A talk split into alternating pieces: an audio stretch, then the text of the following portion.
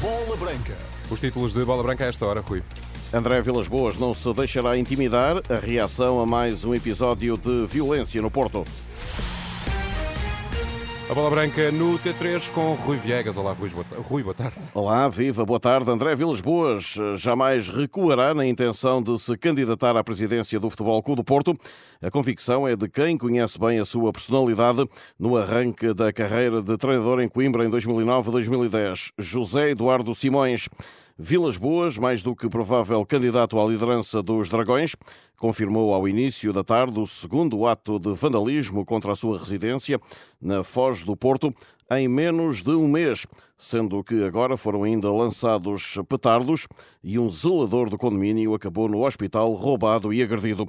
Para o antigo presidente da Académica, José Eduardo Simões, André Vilas Boas não se deixará intimidar e muito menos recuará. Nem brincar, nem brincar.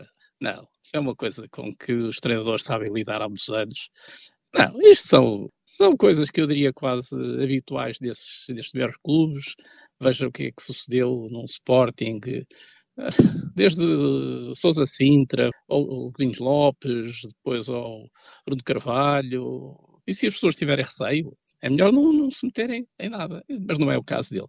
O Benfica é a mesma coisa, veja lá também, desde o tempo de Valde Azevedo até, até agora. Acho que o, o caso dele é se a equipe estiver pronta e as condições estiverem preenchidas, vai para a frente. É a sua convicção. A minha convicção é essa.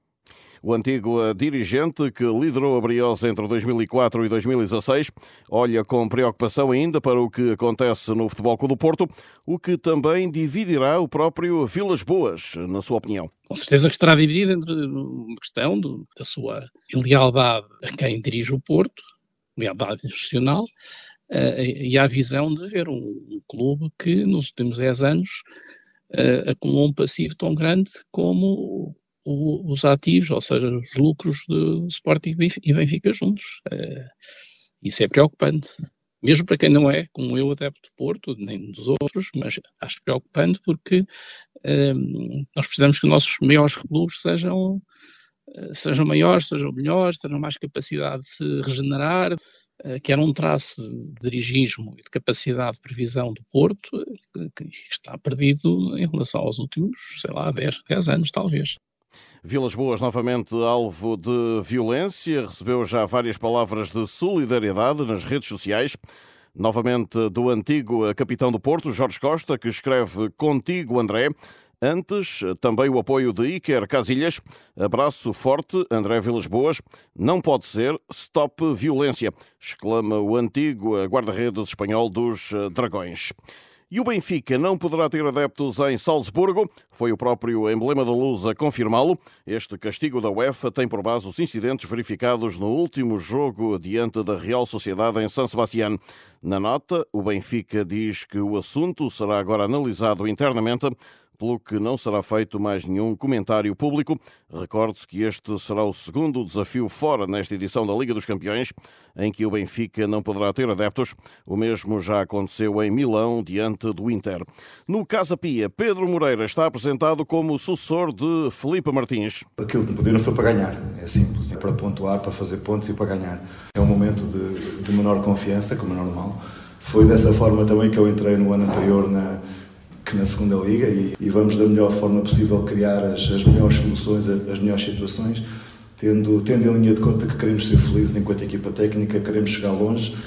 O antigo adjunto de Paulo Fonseca e ex-treinador do Torriense estreia-se sábado na Chopana contra o Nacional em partida da Taça de Portugal. A partir deste jogo já vão verificar aquilo que nós trabalhamos, como é que trabalhamos e o que é que pretendemos. É difícil implementar ideias num espaço tão curto de tempo, mas basicamente aquilo que me pediram tem a ver com conseguir da melhor forma, forma possível passar aquilo que esta direção, estas pessoas à volta do, Casa Pia viram que a nossa equipa conseguiu fazer e tentar passar essa mensagem para estes, para estes jogadores e para este plantel.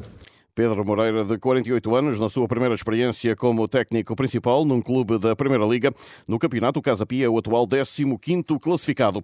Helder Carvalho, Manuel Oliveira e Bruno Costa são os árbitros nomeados para os jogos de Porto, Benfica e Sporting, respectivamente, na quarta eliminatória da Taça de Portugal.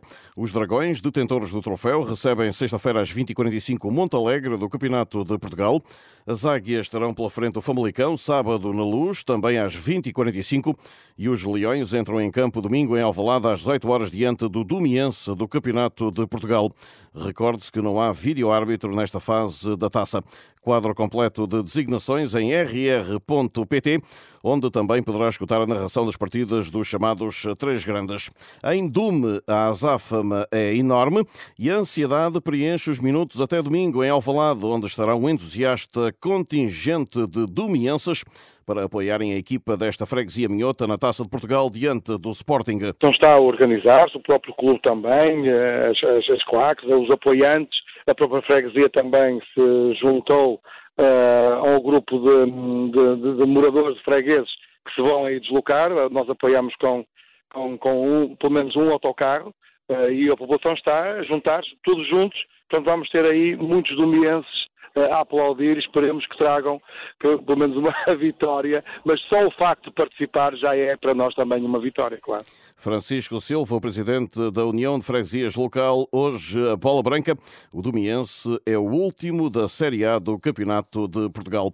No futebol feminino, o Benfica parte para a segunda jornada da Liga dos Campeões em pé de igualdade com as suecas do Rosengard, adversárias desta noite, às 8. Ambas as equipas perderam na primeira ronda.